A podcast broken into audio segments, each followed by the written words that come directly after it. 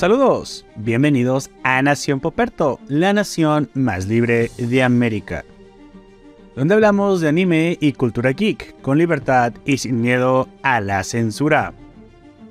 Hoy te hablaremos sobre Love, Death and Robots, la serie antológica de Netflix que nos trae su tercera temporada en 2022, apostando de nuevo por su peculiar fórmula, donde el amor, la muerte y la ciencia ficción se entremezclan para ofrecernos historias tan originales como graciosas, apasionantes y perturbadoras. Ponte cómodo porque comenzamos.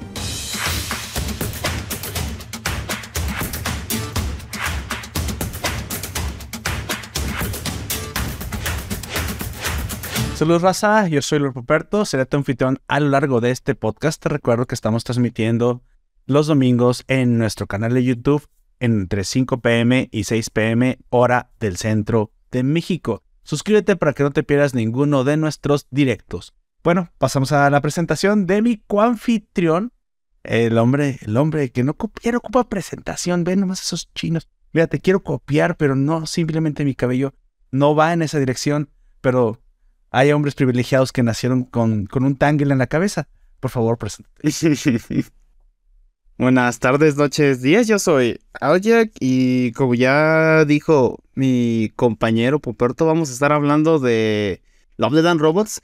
Que como yo ya comenté antes, aunque son más, me decepcionó un poquito este porque son los otros, la mayoría de los otros eran buenos o pasables. En este hay varios que directamente llegan a ser malos o me llegaron a aburrir duras palabras para una temporada, para una de las series más queridas de la plataforma. Pero bueno, hablaremos de por qué, de por qué sucedió esto y, yo más o menos comparto tu opinión.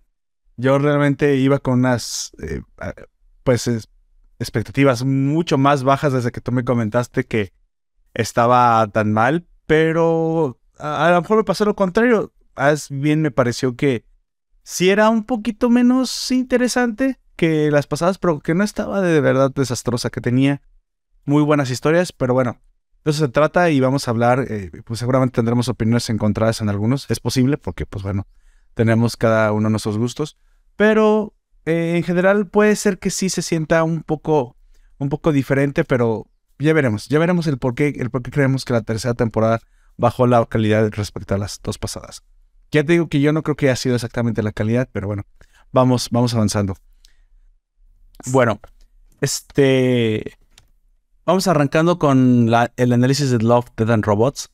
Em, por favor, amigo. Eh, para los que están escuchando esto, les, recuerdo que en un principio simplemente hablaremos de los datos, de la historia y cuando vayamos a avanzar a los spoilers, nosotros les avisaremos.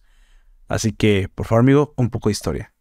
Love, Dead and Robots, eh, traducido como Amor, Muerte y Robots, es una antología animada de original de Netflix clasificada más 18 por su contenido violento y escenas de sexo. Se trata de 12 relatos de ciencia ficción sobre amor, muerte y robots, como dice el nombre. La primera temporada cuenta con 18 episodios y fue estrenada el 15 de marzo de 2019.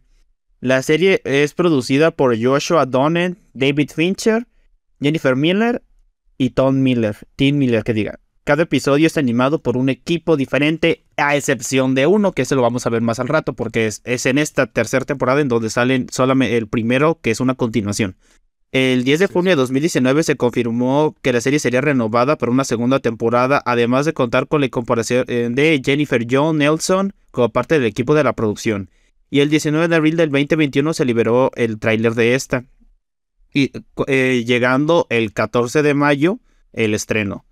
Esta tiene. Eh, esta segunda temporada se estrenó el 14 de mayo y consta de 8 episodios. Su tercera temporada fue estrenada el 20 de año del actual eh, año en el que estamos, que es el 2022, y conformada por 9 episodios que el propio David Fincher dirigió uno de ellos, el de Mal Viaje.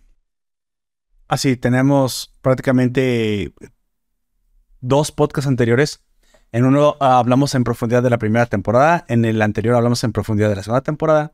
Y pues en esta ocasión le toca lo propio a la tercera temporada. Así que simplemente pasamos por encima los datos para recordarles que, bueno, esta es la tercera entrega de una serie pues que ha sido bastante exitosa, que ha sido bien recibida.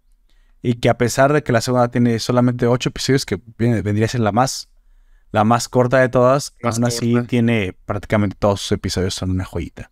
Así que bueno. Sí, sí, sí. Arrancamos, como te, como te comenté, tenemos eh, que hablar con spoilers, así que si tú no has visto esa maravillosa serie, por favor, para el podcast aquí. Ve a ver eh, primera, segunda, tercera temporada, se van como agua, te los, te los chutas prácticamente en menos de una semana. Y después vuelves a escuchar el análisis de la tercera temporada o de los episodios de los que les hablaremos aquí.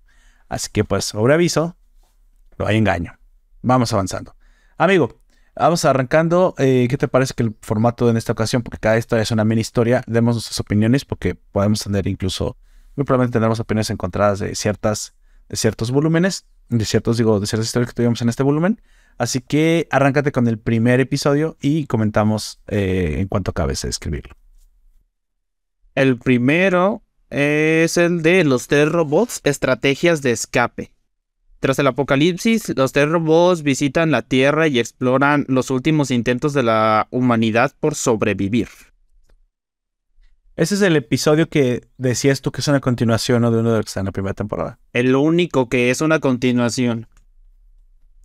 Tenemos a los tres robots clásicos y sabemos el que es blanco, que parece la continuación de. que parece el, un Xbox del futuro, que ya prácticamente es un Android blanco con todo. Y de hecho, él mismo nos dice que, que sus antepasados eran los, los, las consolas Xbox. Xbox. Tenemos un, uno chiquito que parece un niño que es rojo con una como con gorrita y una, cara, una pantalla en lugar de cara.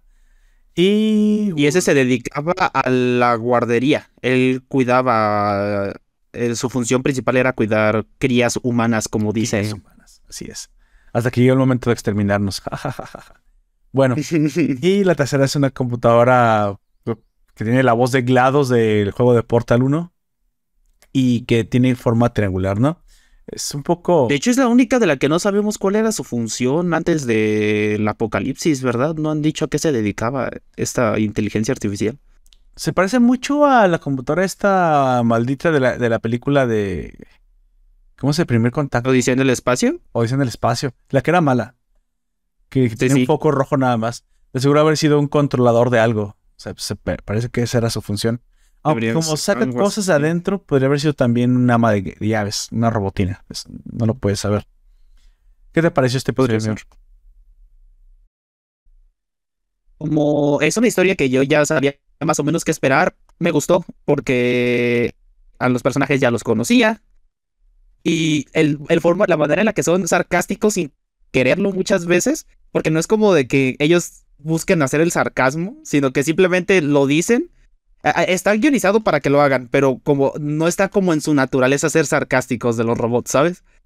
Y eso es parte de lo que me gusta de ellos. Sí, y ya hemos visto. El, más chiquito es muy, es muy, muy carismático. Habíamos visto en la primera temporada cómo exploraba nuestro mundo, o sea, las ruinas de, los seres humanos, qué, qué es lo que nos había pasado, cómo habíamos desaparecido, las artilugios que habíamos dejado atrás, la forma en la que nos alimentábamos, nos relacionábamos y les parecían muy extrañas y hacían comentarios, como tú dices, sarcásticos acerca de esto.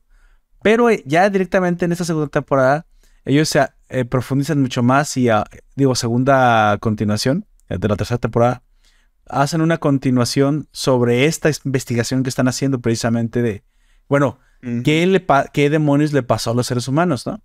Ahora sí, ya habían visto en, la primera parte ruinas y en la segunda fueron a investigar nuestros intentos por, por salvarnos, porque los, sí, se, se, dieron cuenta que habíamos acabado con los... Creo que la premisa es que acabamos con los recursos, ¿no?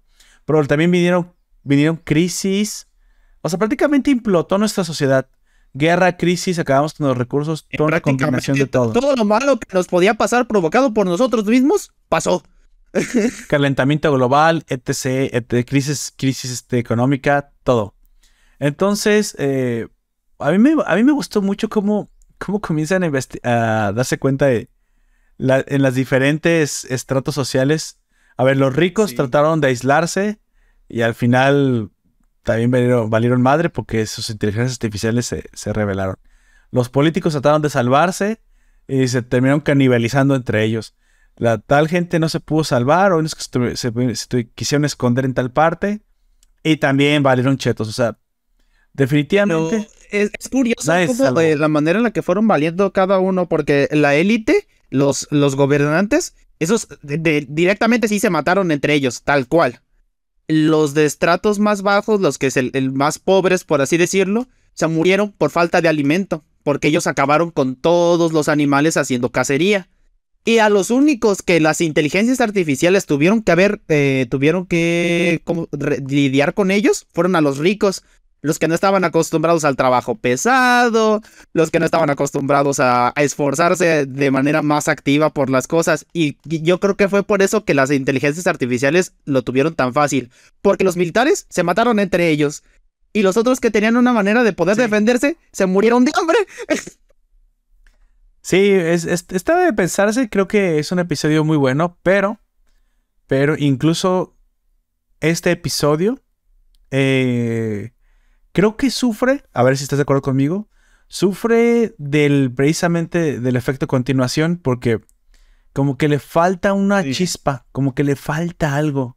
Un algo en, lo- en la premisa de ser novedoso, de ser algo nuevo, es lo que le hace falta, creo yo. Porque incluso cuando comenzaron a explicar por qué, por qué desaparecimos, como que en la primera temporada o en la primera parte, en el primer episodio que estaba en la primera temporada, eh, era como más, estaban más trabajados los chistes. ¿Ambiguo? No, estaban más trabajados los chistes. En esa segunda fueron mucho más como, ¿cómo te, no, no sé cómo explicarte, pero eran menos graciosos. En los otros se tenía el ingenio de decirlos, este, como para dejarnos a dar a entender muchas cosas también, para que nosotros termináramos algunos de los chistes sin necesidad de decir nada. Aquí, f- al ser un poco más directos, sí son graciosos, Sí, pero se nota, se nota que es el, el- el cambio en eso, en el, en el estilo de humor de esa manera. Sí, sí, creo que en la segunda, en la segunda parte te tratan como con menos respeto. Bueno, no, no, no, tratan de ser más. Te cuentan el chiste. Ándale. Creo que eso es lo que trataba de decir. Te lo cuentan. Y como te lo cuentan, En el otro te lo gracia. demuestran o te dejan que tú te cuentes solo el chiste. Ah, sí, sí, hacen sutilmente la referencia y obviamente lo deduces, lo cual lo hace más gracioso. Incluso al final, ya cuando pues se dan cuenta que hubo humanos que alcanzaron a escapar del planeta y se fueron a Marte para comenzar de nuevo, dicen, ah, bueno, entonces los humanos sobrevivieron, ¿no? Sí, parece ser que esa fue lo, su fin. Y enfocan a marciano y en un traje espacial y adentro tiene pues un gato, güey. Entonces, Un gato con pulgares. un gato con pulgares.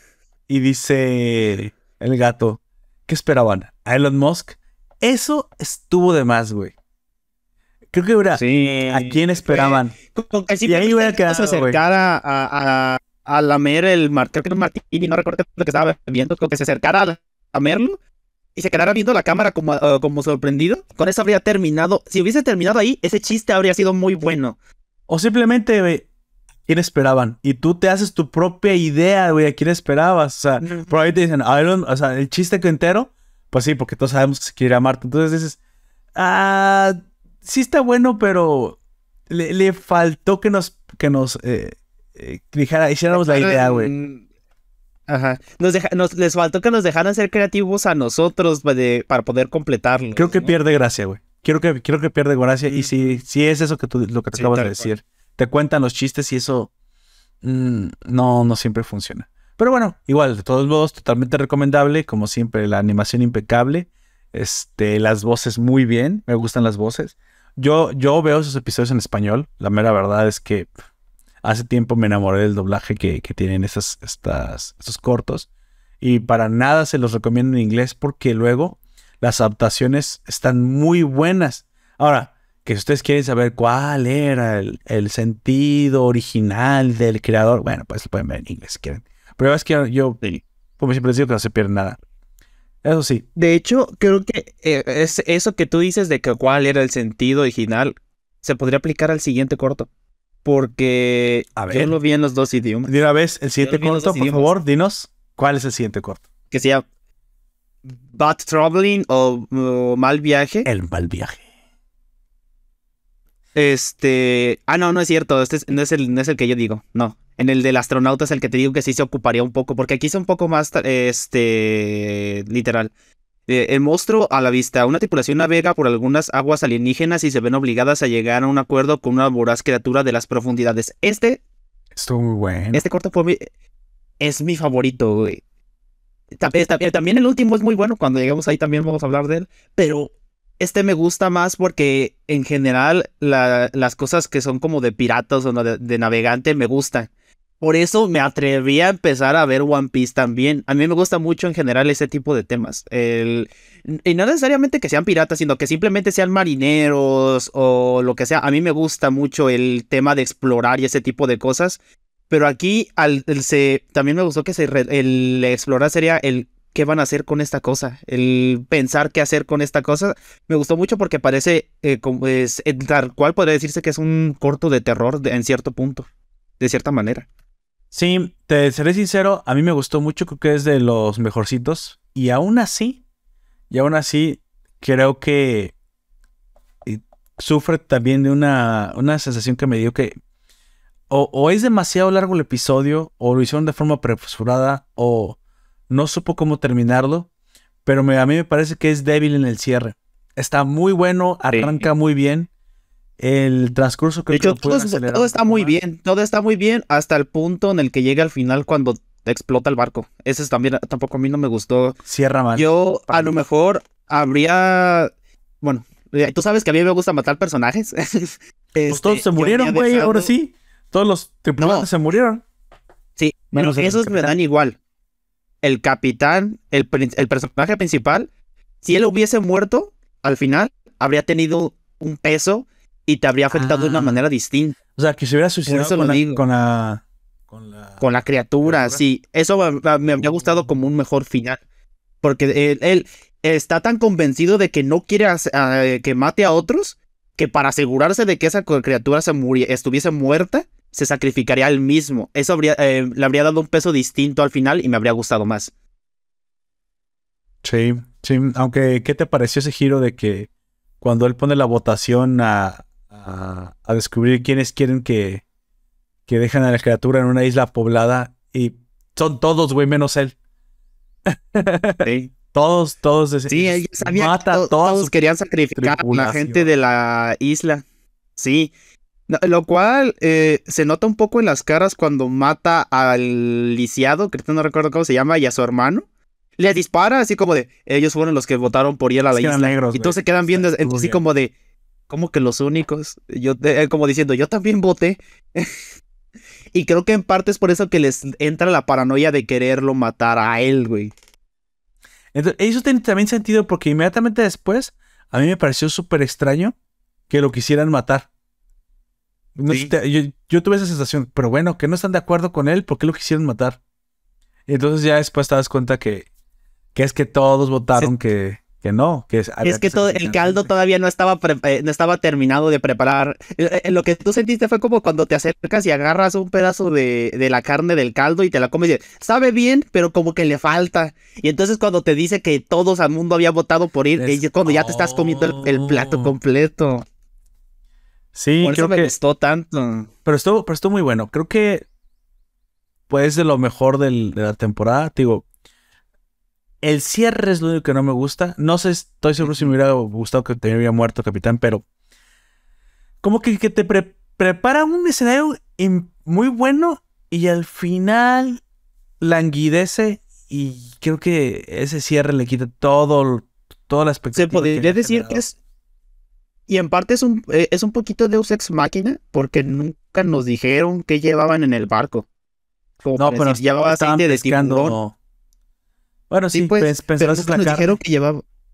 Era el aceite. Nunca nos dijeron nada de qué, para qué los pescaban ni nada. Si nos hubiesen dado un, indicio, tal vez quemando o algo así, a lo mejor se habría sentido un poquito más natural que se aprendiera todo, pero de todas maneras se, se sigue sintiendo raro, se siente raro que se solucionaran así las cosas. Aparte son mares alienígenas y no traen tecnología.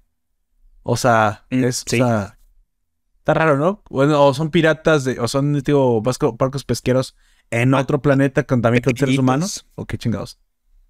Se sentía muy raro la falta de tecnología. Simplemente es un barco peresquero que no tiene tanto poder adquisitivo, y ya dije como tres veces eso, es eh, un barco pesquero humilde, pero al ser en un planeta alienígena se necesita una tripulación grande para poder defenderse. Yo creo que yo... De todos modos, güey, no esperabas que, fuera un mosquete lo que fuera el único arma que hubiera, o sea...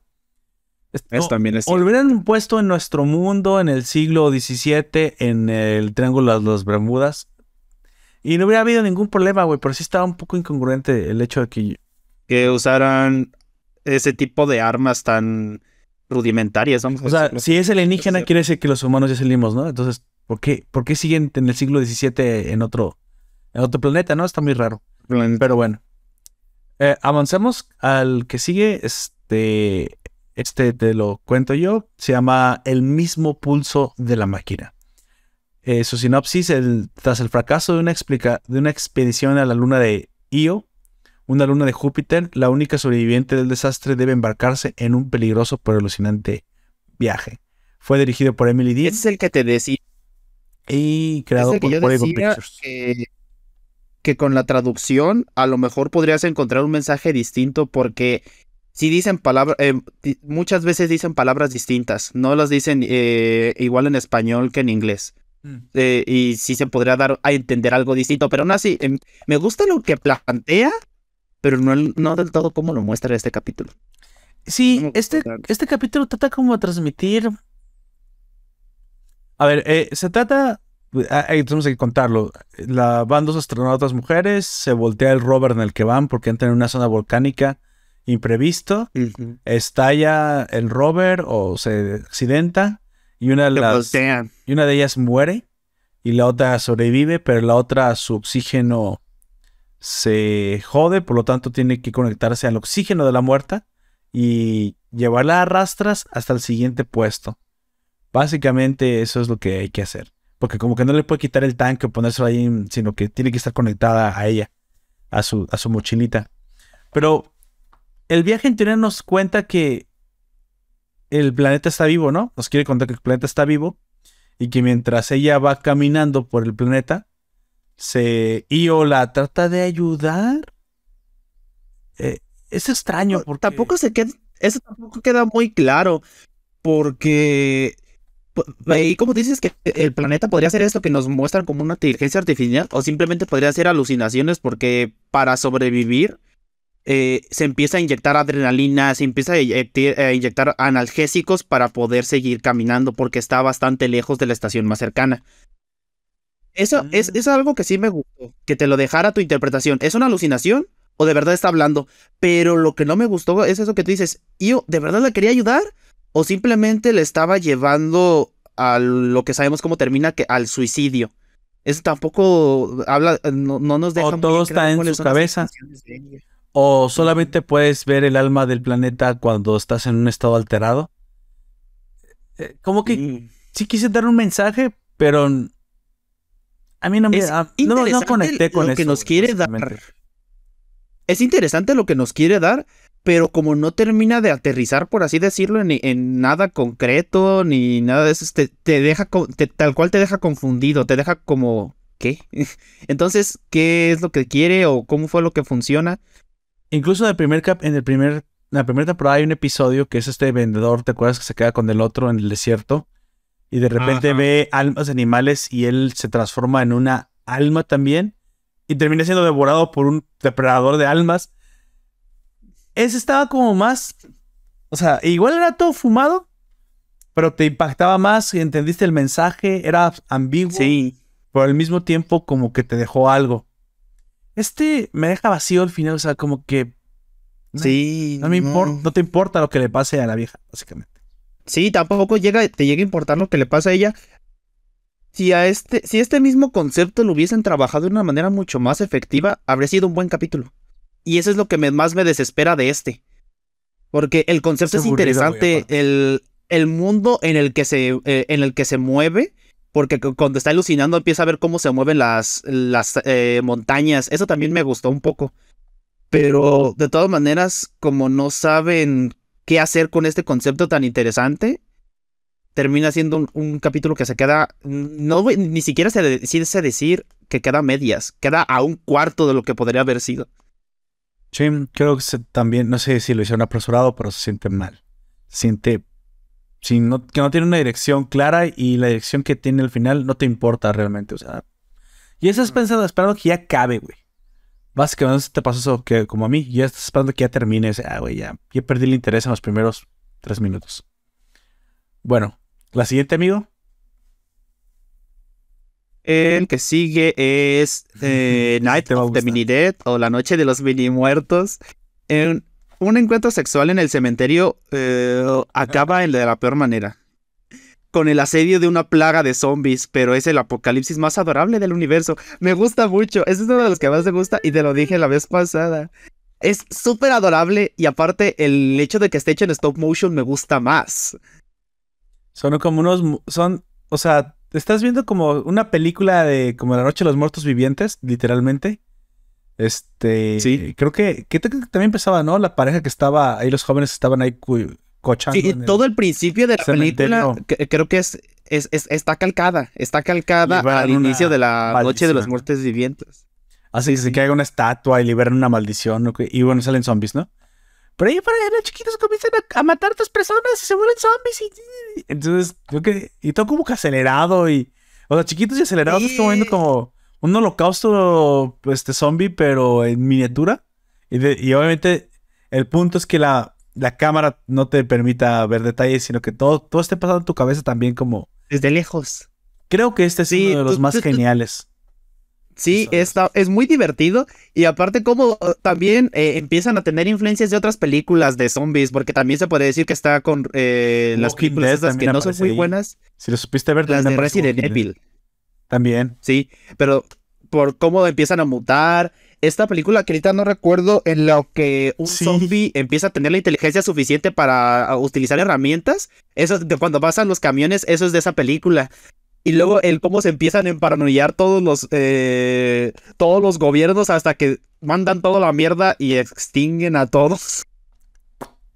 Con, un... Desapareció el planeta. Creo que es de, entre todo lo que hemos visto hasta ahorita, ese es de los mejores chistes, cómo se aleja todo, como somos tan pequeños y remate es un un pedo. Pero con canción así épica, ya sabes, como Marcha Imperial. Sí. Todo, todo, todo, todo, todo, y desaparece el planeta. Es Ya sé. Creo que, o sea, te gusta más o te gusta menos el concepto. Este episodio sí es digno de la calidad que nos habían venido trayendo en los demás, en los demás episodios. Así que, pues bueno, el más recomendable de todos hasta ahorita, La Noche de los Mini Muertos. 5. Tenemos eh, Kill Team Kill, Equipo Mortal en español dirigido por Jennifer Yu y eh, animado por Team House Inc. Se trata eh, de soldados estadounidenses que están capacitados para, para neutralizar cualquier amenaza, hasta creaciones cibernéticas secretas asesinas de la CIA, como un oso cibernético asesino.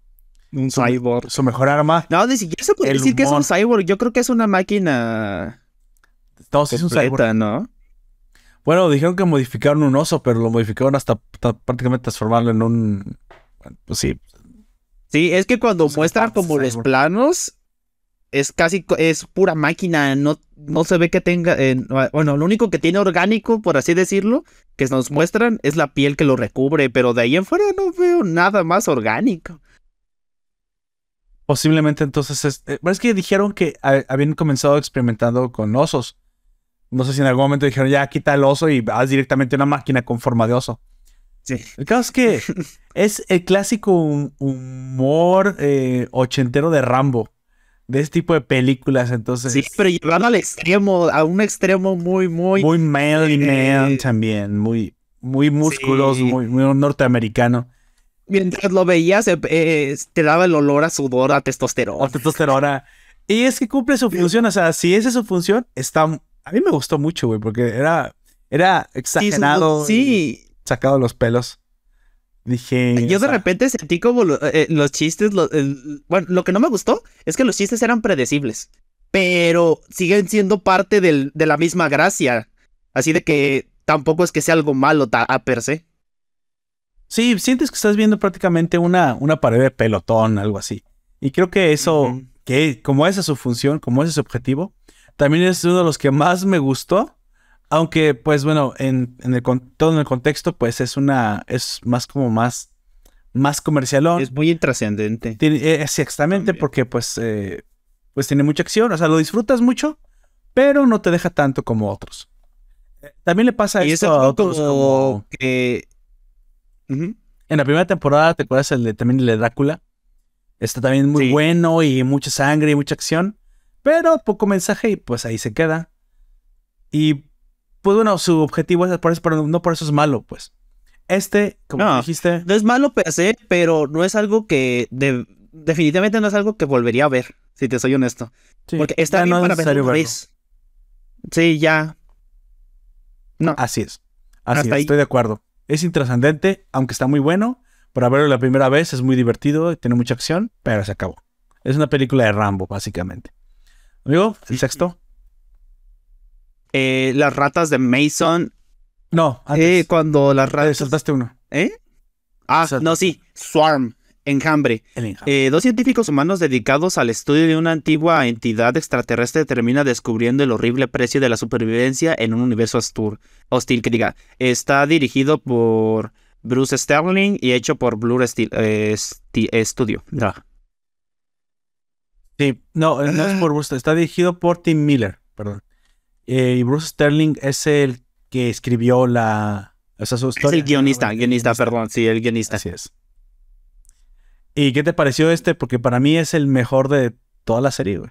Neta. No mames, a mí no me gustó. ¿No te gustó nada? Por eso te dije que en No algún momento no íbamos a coincidir. Pero lo único que me gusta es el diseño de las criaturas que tiene. De ahí en fuera, Ese es el verdadero No. avatar. Piensan que hay extraterrestres en la naturaleza viviendo como... en- No, no, no. Esto es lo que la verdaderamente la naturaleza es. Es el enjambre. Es un enjambre, güey. Son los Zergs. sí. Son, son este... Soldados sin... No es bien como... Sin mente propia, Sí, dispuestos a matarse con tal de hacer lo, que, lo necesario. O dirigidos Sí, como una gran este, máquina orgánica sin mente, porque es la única manera de mantener el, la supervivencia, que nadie piense, que nadie tenga deseos y ser simple, simplemente consumidos por un enjambre dirigido por una reina que simplemente crece y crece y crece y crece y crece.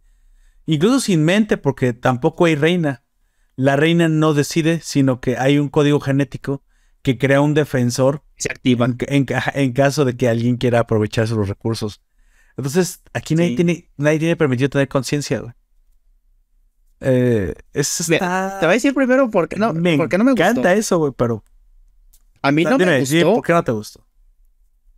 ninguno de los dos personajes con los que de verdad se interactúa, sin contar la inteligencia que se hace al final. No me gustaron. Porque el vato. El del vato directamente me cae gordo y la otra se me hace muy estúpida. Al, cre- al creerle de manera tan rápida a él de que no los va a utilizar para nada. Es pendeja o qué. y luego la escena de sexo bien como. Es como de. ¡Ahí te va! no. Pónganle más, o sea, queremos ver más, más piel. Sí. Y, y, y fuera de eso, siento que solamente es como el planteamiento para algo más grande. Y como solamente es el puro planteamiento, se queda a la mitad y es como de. ¿Qué? ¿Y ahora qué? ¿Eso es todo? Pero No, también, No me terminó de gustar. sí, eh, es posible. Y mira, te voy a, te voy a dar también un, un- Te voy a conceder que en, un momento tampoco me estaba gustando. Pero creo que aquí el cierre, el cierre es el que a mí me, me llegó muchísimo porque al final, eh, recuerda que este enjambre tiene una reina, ¿no? Entonces cabrones copian el código de la reina y, comienzan a ordenar a todo lo demás. Y el enjambre trabaja para ellos. Eh, simplemente el código de seguridad se activa y crea esto que parece pues un, un, un cerebro defensor, ¿no? Como un cerebra... En, en los Zergs es como un cerebrado. Es una clase de unidad defensora letal y que puede... Especialmente hecho para la batalla o para, eh, más bien, inteligencia en general. Porque si solamente fuese la batalla, no podría haber controlado tan bien a... Es como una reina del ajedrez. ¿no? Este puede hacer de todo. Es en los Zergs sería como el papel de esta. Mm, ¿Te acuerdas a la que dominaron a ¿La que se convierte? La humana que se convierte en ser. Es, es como una mini. Este- Una reina, la reina de espadas, bueno, le dicen, pues. Es como No me acuerdo cómo se llama, pero sí, sí sé quién dice. una unidad Sí, es independiente del enjambre, pero que defiende el enjambre con. Es la única que tiene conciencia, güey. Y tiene todos los. La recursos única a la que se le permite. Claro, porque está para defender. Pero incluso Lo que me gusta es que a pesar de que toma, toma a la doctora y prácticamente pues ya la absorbe si quieres y, le, y amenaza al humano que bueno, estás a punto de morir, ¿tienes algo que decir? Mira, esa raza peleó contra nosotros hace un millón de años y ahora son nuestros zánganos, o sea, ahora se dedican a, a- a comer vómito, creo que a comer mierda, creo que hacen esos. Y era una raza súper poderosa y mira, ¿qué crees que va a pasar con los humanos? Este... se eh, oh, sí, Asumo que son una raza muy interesante porque parece ser que son tremendamente, tremendamente poderosos y tremendamente ambiciosos. O sea, serán más poderosos de lo que son ahorita. Tal vez en tanto tiempo, dice el humano, no. No nos conoces en menos. Me gusta porque en verdad siempre se ha demostrado, los, los seres humanos somos muy ambiciosos y esa ambición nos lleva a, a rápido evolucionar y adaptarnos. Eso es cierto. No, sí, no tiene por qué ser algo malo. Pero es que a mí me recordó, ¿sabes por qué lo conecté? Es que lo conecté con el juego de Mass Effect. Y no sé si te acuerdas, pero en Mass Effect las... O si, o si no lo has jugado, yo te recuerdo. En Mass Effect las razas principales del consejo son tres.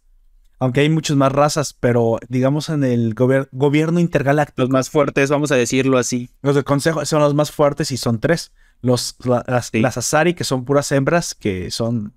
que se parían con todo lo demás. Bien por las Asari. Los salarianos, que Mm. parecen como unas lagartijas. Y los... Los Y los humanos. No, no, y los turianos, No, que son que, los que pasan piedras. Los turianos. Sí. Entonces... y Porque son- los humanos ni siquiera están en, en- en los estratos tan altos, ya me acordé. No. el, De hecho, el, el que está más alto es el mismo Shepard, ¿no? Según yo, el que podría, Ahí- que tiene un puesto más Ahí alto. te va. Lo que pasa es que nosotros los humanos somos la raza más nueva del descubierta inteligente del, del sistema. Por el muy poquito tiempo, en menos de 100 años, hemos escalado hasta ser prácticamente una raza que no solamente tiene un consulado, o sea, si no eres parte del consejo, pero sí tienes como un diputado, ¿sí? Tienes diputado, pero no tienes, no eres parte del consejo. Tienes una voz como un cónsul, pero no eres parte del consejo, o sea, no entras ahí. Porque para ser parte del consejo hay que meter mucha lana, defensa, o sea, tener muchos recursos, muchos planetas, por ejemplo, conquistados. Y los humanos somos muy nuevos, pero hemos crecido en tan poquito tiempo que nuestro cónsul está chingue y chingue y chingue que hagamos a los humanos parte del consejo. Y el punto de la de la de Mass Effect es que Shepard, que es pues sí, Shepard tiene que ser el, el sol, es como el ma- ja- Master Chief, güey, es el mejor de nosotros. Sí. Y no solamente es el mejor de nosotros, Perfecto. sino que es una es alguien especial, o sea, tuvo que haber nacido uno entre un trillón, pero ese uno entre un trillón demuestra lo que somos capaces de hacer. Y gracias a él que comienza a, a descubrir que estamos en peligro porque una, una raza intergaláctica super añeja va a destruir todo, Empieza a llegar. este, es que es que nos hacen parte del consejo. Pero hay una parte que, quien, que tú no, no sé, no sé si lo recuerdas. Hay una parte eh, que está de hecho en un DLC en la que ya cuando Pues probablemente no. ya en Mass Si Effect, un DLC, probablemente no. ya en Mass Effect 3 cuando ya nos van a ya, ya, ya la lucha es inminente contra ¿cómo se llaman los, los Reapers? Ya cuando la lucha Los es inminente contra los Reapers, estos calamares gigantescos que, que todo lo matan, que todo lo cegan, precisamente los Reapers. Te vas a buscar ayuda de todos porque ya, ya te los carga la chingada. Y el primer planeta importante que llegan a atacar es la Tierra. Entonces, si no defienden a la Tierra, todo el pinche, toda la pinche galaxia cae. Hasta encuentras a un proteano, ¿te acuerdas? La, la antigua civilización que se les había puesto y que solamente quedó uno vivo. Pues bueno, para no hacerte la larga, y a a los escuchas que van a decir que de pedo estás hablando, que demonios estás hablando, Puperto. el ser humano, Shepard, el mejor de nosotros, el, ma- el Master Chief, si quieres, de Halo, eh, encuentra rastros, no me preguntes cómo, porque no lo recuerdo, de la civilización que creó los Reapers, que, que en los albores de la galaxia era la civilización más poderosa, los dioses de la galaxia, e incluso ellos fueron eliminados por su propia creación. Se creían extintos y se les llamaban los leviatanes, que tenían una forma de calamar gigantesca. Entonces, no me acuerdo cómo está el DLC, pero sospechas que has encontrado unas ruinas de un planeta que muy probablemente los leviatanes habitaron, o sea, uno de sus planetas. Y es un planeta oceánico. Y por alguna razón decides usar un traje y te vas al fondo del mar porque, pues, la trama no la recuerdo muy bien. Y en el fondo del mar encuentras un puto leviatán, güey. Y te dice, nosotros tenemos trillones de años. O sea, no sé cuántos millones de años siguen vivos. Y somos muy pocos. Pero no saldremos nunca ya porque pues no podemos los Reapers. Pero nos van a destruir, sí. Hemos visto ciclos y ciclos y ciclos. O sea, miles de veces. El, el ciclo es de 50 mil años. ¿Cuántos años crees que tenemos? 50 mil no es nada.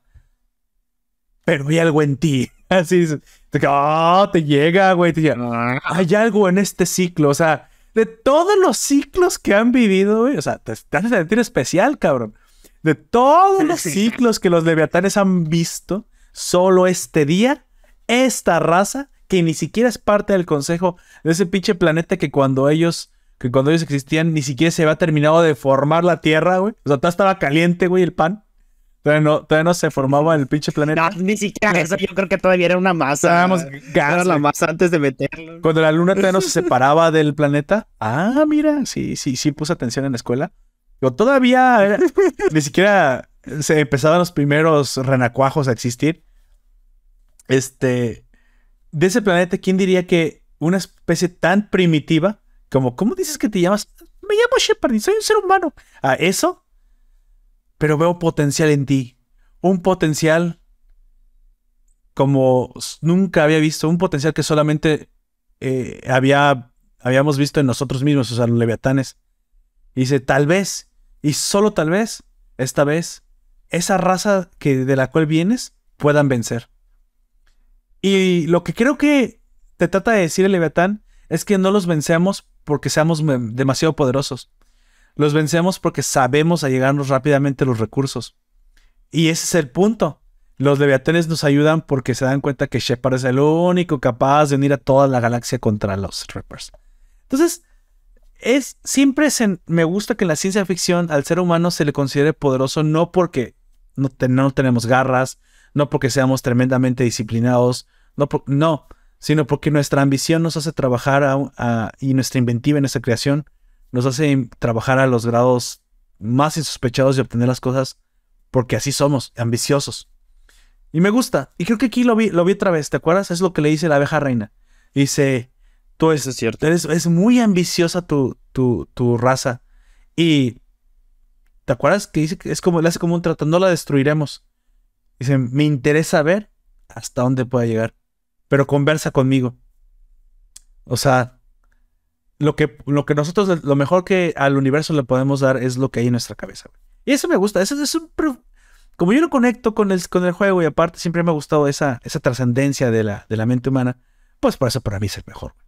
Aunque puedo aceptar que eh, en la animación y todo lo demás, pues está al nivel de casi todos, porque eso sí, aburrido o no aburrido, trascendente o no trascendente, eh, técnicamente, ¿tú viste algún fallo? Yo prácticamente en, ninguno vi prácticamente ningún fallo, güey. Todos tienen una...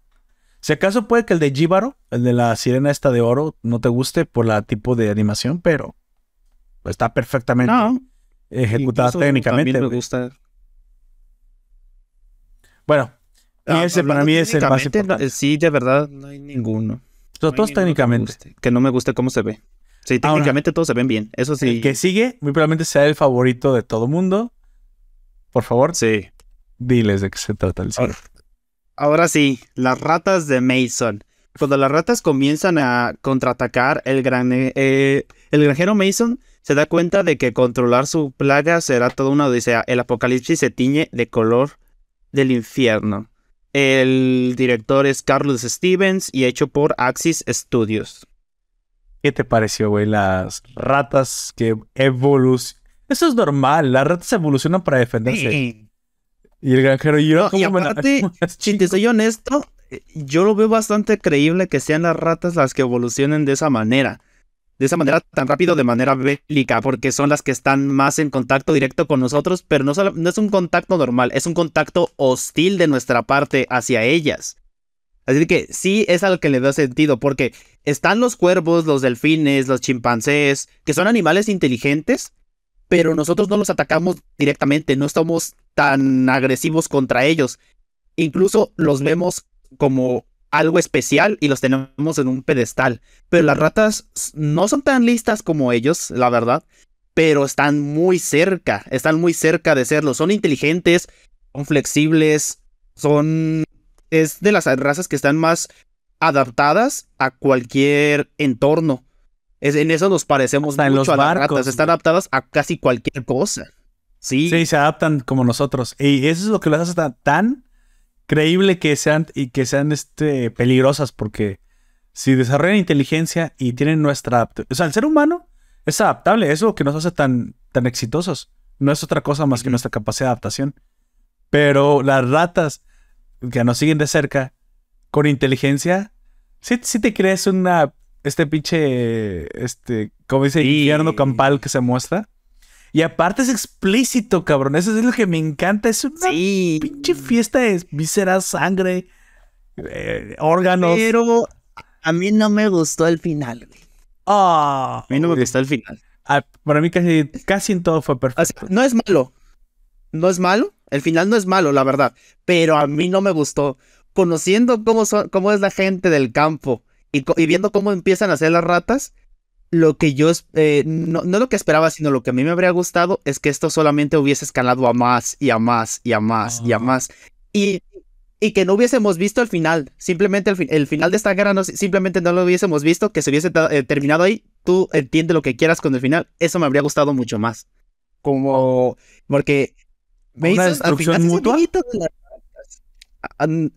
ni- no, ni siquiera eso, que ni siquiera hubieran visto si hubo una destrucción mutua, si ganamos nosotros, si ganaron ellas, que se hubiese quedado en el medio de la guerra entre ya las ratas más evolucionadas contra nosotros los humanos. Eso O sí sea, me y la tecnología es la enemiga, o sea, de los dos. Sí, fue como que, bueno, entonces, ¿para qué chingados este, contrataste el exterminio, no? Si no los querías exterminar al final. Sí. Eso fue lo que no me gustó. Eh, incluso si eso yo me- ya me lo planteé después como de cómo habría mejorado el final, así. Pero si hubiesen hecho otra cosa, que las ratas hubiesen ganado y hubiesen comido al señor o lo que sea, me habría gustado más. Porque gastó tanto. Primero les, les decía mierdecillas, creo. Para al final aceptar tra- tragar de un... eh, tomar un trago de cerveza con ellos. No. Eso se me hizo sin sentido. Sí, creo, creo que Pero- a mí me hubiera gustado una destrucción asegurada mutua, güey. Que hubiera- Sí. e- Eso hubiera estado chingón. Que se hubieran, hubieran llegado al punto en que ambos hubieran tenido siendo exterminados. Este, a lo mejor a ratos también con las partes del escorpión. Hubieran hecho uno más grande y este otra máquina más grande y al final la pinche granja hubiera desaparecido con todo y todo, güey. Es- eso también me hubiera gustado mucho. Sí, como Eso que que lo pienso. Un clímax impresionante. Aparte Pero, es que a mí me gustan las no, ratas. no, se atrevieron a tanto. Sí, o sea, entiendo que Mason fue el viejito que como que dijo, verga, güey, ¿qué está pasando este robot? O sea, como que le hubiera sacado de onda.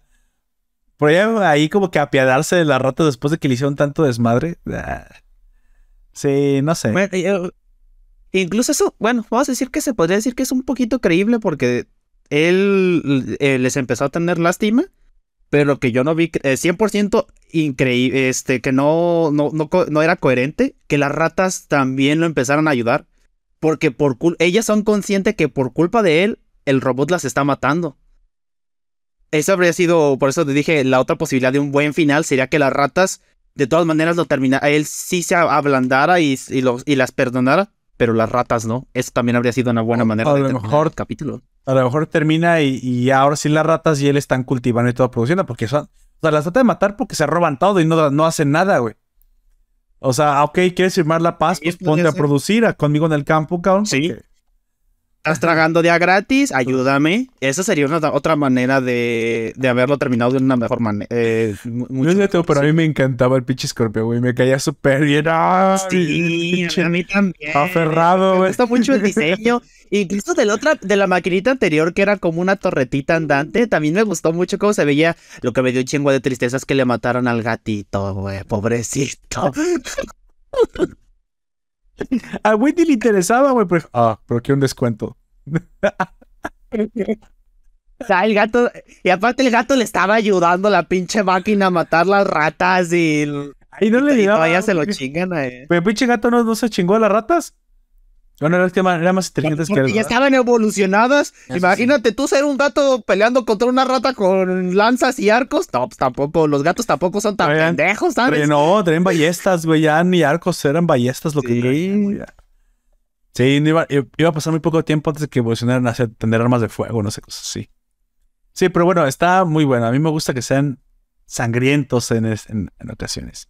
Bueno, Sí, eh, y, y aparte, este es, eh, a diferencia del otro que vimos que era sangriento, que es el del equipo, este sí podría valer la pena volver a verlo por los detalles. Por cómo Sí. se ven las ratitas, cómo, cómo empiezan a. eh, empiezas a ver cómo eh, cambian entre su sociedad. Aunque son poquito el tiempo que se muestra, es interesante verlo. te fijas que la rata blanca es como que la líder es la que al final, o sea, desde un principio, yo se lo volví a ver dos veces, pero porque se lo mostré a mi hermana. Y me di cuenta desde un principio que la rata blanca es como que, ah, era el líder. O sea, no, no al final, sino todo el tiempo está la rata blanca. Ahí liderando. Y fue la primera que apareció, incluso en el corto, es la primera que sale corriendo hacia el granero. Dos graneros, porque eran dos graneros. También eso lo ves en los detalles de la repetición. Eran dos sí. graneros. Pero bueno, eh, pa- pasamos por- para el penúltimo episodio que se llama En las salas, aboved- en salas abovedadas sepultadas. Y con ese nombre tan extraño también más extraño es lo que sucede en el capítulo. Armas de guerra modernas contra dioses ancestrales. En una misión de rescate, un escuadrón de fuerzas especiales que ha atrapado en una prisión con un antiguo demonio. Dirigido por Jerome Chen y creado por Sony Pictures Imageworks de Canadá. Por favor, amigo, descríbenos qué chingados pasa en este episodio tan extraño como impactante. A mí me pasó con este capítulo lo mismo que con el de Swarm.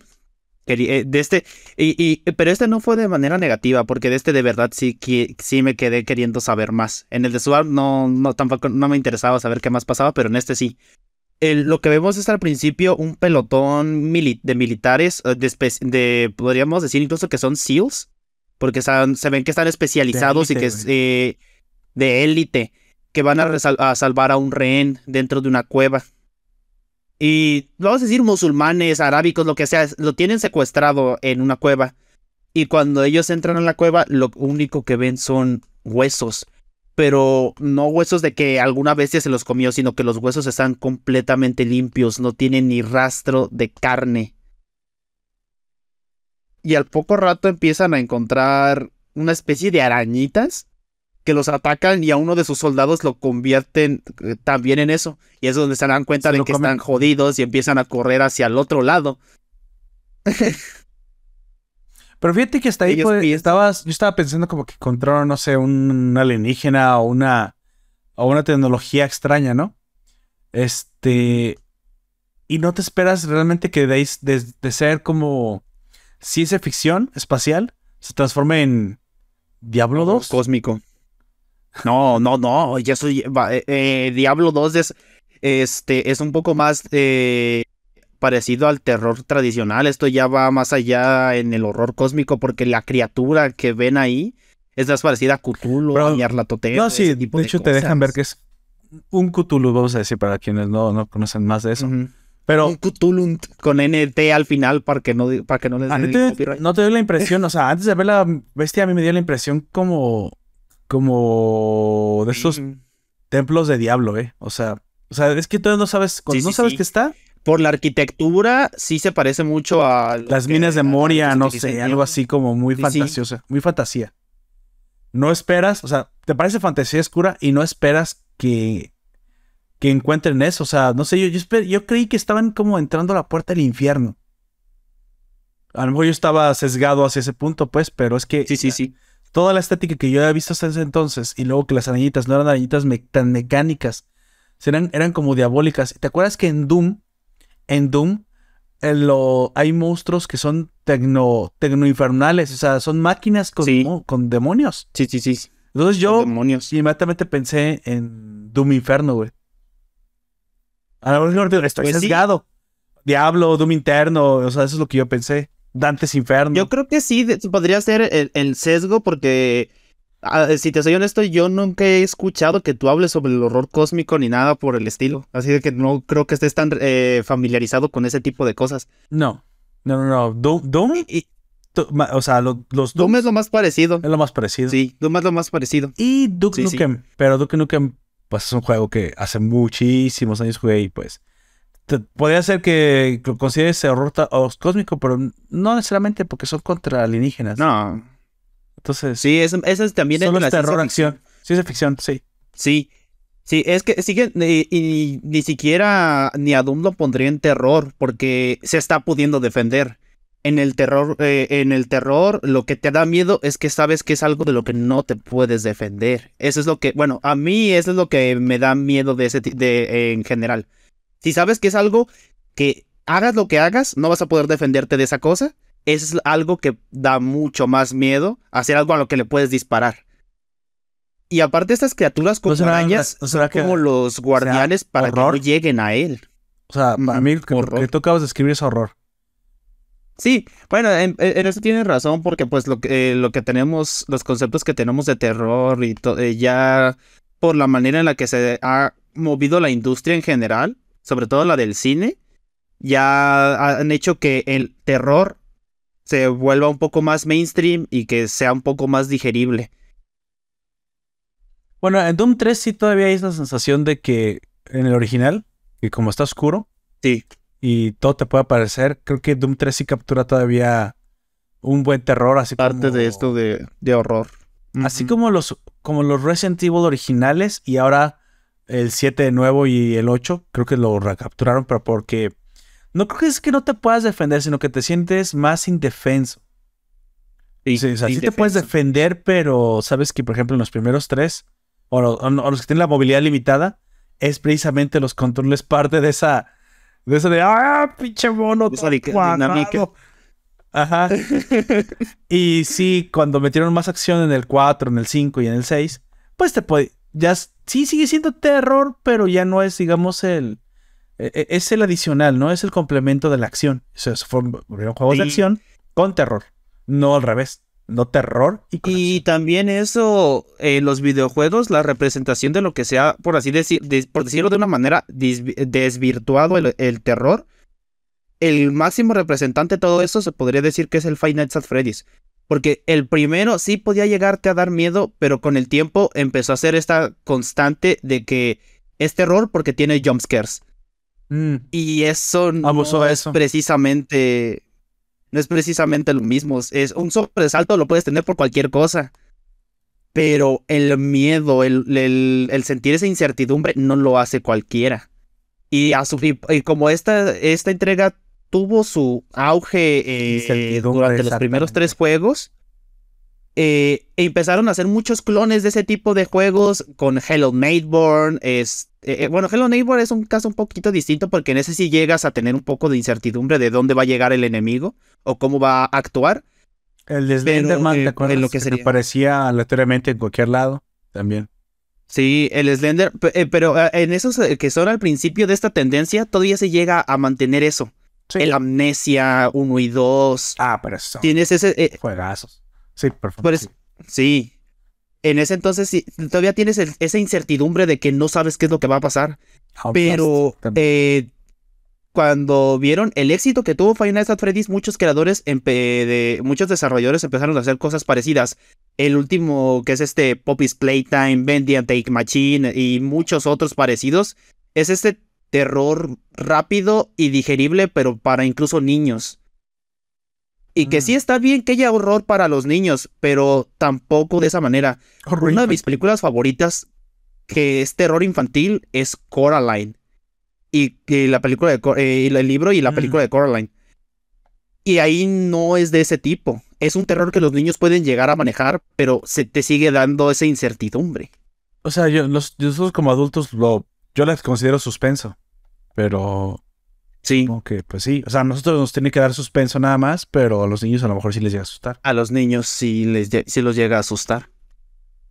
Sí, es que terror es cuando, En, verdad, creo que meten, no sé si hay una, hay una delgada línea en la que meten.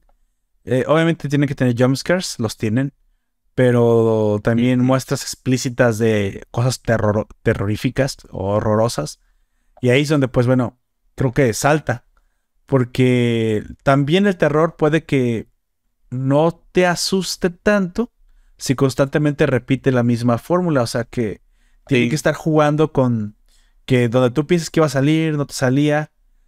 Y no, yo creo que lo que está debajo de eso es el suspenso, donde simplemente no se termina de concretar.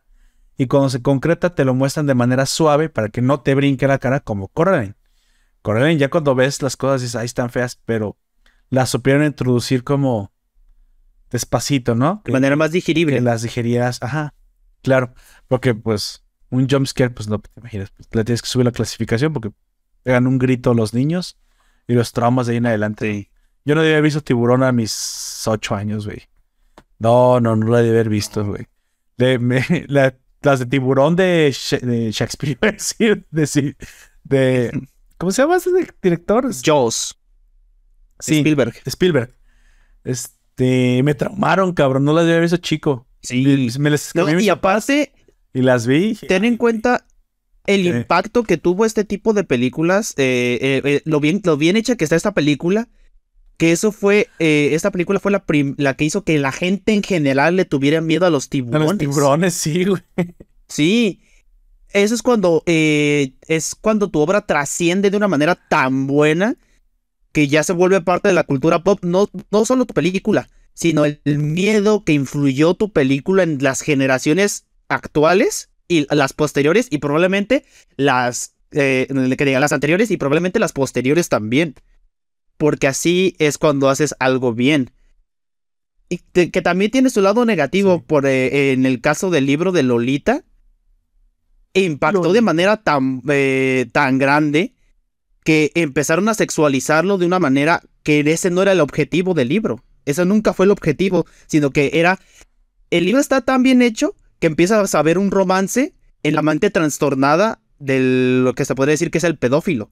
Porque eso solamente está en la mente de él, porque es la perspectiva del, del abusador de la niña. Es por eso que está tan bien Es hecho curioso que lo que con el tiempo cuando hicieron la película le Sí. empezaron a sexualizar y eso fue lo que hizo que incluso cambiaran las portadas de los libros. La, la serie que estoy viendo que es The Man in the High Castle, creo que te lo había mencionado, ¿no? Ya voy en la segunda temporada. Sí. Es, es que esa la veo con mi esposa, entonces a veces la vemos, a veces no. Pero está muy buena. Está muy buena. ¿Te acuerdas? Te dije que era un mundo en el que se había ganado la Segunda Guerra Mundial por los japoneses y los nazis. O sea, el Imperio japonés y el Tercer Reich se habían impuesto. Es una obra de Philip K. Dick. Y pues la mera verdad, o sea, está basado en un libro escrito por Philip K. Dick, uno de los padres de la ciencia ficción eh, y escritor de la novela más famosa que es este Sueñan los androides con ovejas electrónicas. Pero bueno, en esa historia él propone que los nazis y los japoneses ganaron y se repartieron Estados Unidos. La parte oriental eh, queda, queda- es el, se llama Reich americano, que son casi, casi los estados de la mitad hacia, hacia la costa de Nueva York. Y como desde California hasta el estado de Washington, o sea, toda la costa eh, oeste quedó para occidente, quedó para precisamente para Japón y se llaman los estados del Pacífico japoneses, una cosa así. Pero el punto no es ese, el punto es que hay algo muy raro que pasa en este mundo. Y en este mundo pasa que hay películas, obviamente como en blanco y negro, o sea, como se hacían en los 50 que muestran, o sea, películas de guerra que muestran lo que pasó en nuestro mundo, en, nuestro- en el mundo real. O sea, que ganó Estados Unidos, que vencieron los O aliados. se dice ganando Estados Unidos. Ah, lo que para nosotros es la realidad, para ellos es la ficción. Ah, Exactamente, y esas películas están súper raras. Es- nadie sabe dónde vienen, pero hay gente que las colecciona, que es de entrada, Hitler quiere las películas. Y ya ha visto varias películas. Y hay otra persona que también las colecciona, que le llaman el hombre en el castillo. Entonces, todavía hasta el día de hoy no sé qué pedo, güey. O sea, ya sé por qué el hombre en el castillo las colecciona, ya sé por qué Hitler las colecciona. Lo que no sé es de dónde chingados vienen. ¿De dónde vienen? Pero, pero ese no es el punto de lo que te iba a contar. También la serie muestra cómo hay nazis buenos, o sea, cómo hay gente en el Reich que son buenos, cómo hay gente japo- japoneses que están eh, en fuerzas de poder que también son buenos, o sea, que son decentes. Y me gusta mucho el personaje de un ministro japonés que él, a pesar de ser un ministro muy importante en el lado japonés, no es un imperialista. De hecho, todo lo contrario, él quiere que ya no haya más guerra. O sea, si lamentablemente hubo guerra, quiere que ya no haya más guerra. eh, sabe que muy probablemente en algún momento si los alemanes los ven con ojos de superioridad, tal vez los ataquen. Entonces, él quiere evitar que, que ahora Hitler diga, ah, bueno, bueno, que pase otro. Anterior mi aliado, ahora va a ser mi enemigo otra vez. Entonces, no le gustan esos deseos de, de guerra. Bueno, ese es el punto. Te das cuenta que es lo que hubiera pasado en ese mundo. Y él es un hombre muy culto. Muy, muy, muy culto. Y entonces va a la biblioteca, no sé, de, e, está en San Francisco, curiosamente. La ciudad principal en la cual se desarrolla todo del lado japonés es San Francisco y en lo que y acá es en Nueva York. Como que Los Ángeles, no sé si desapareció, no sé, pero es en San Francisco. Entonces este ministro va a la biblioteca y pues como tiene alto rango, incluso él puede emitir visas y todo para ir a visitar a los nazis. Él, hace trato con los delegados nazis. Llega este ahí a, la biblioteca y ¿A la biblioteca?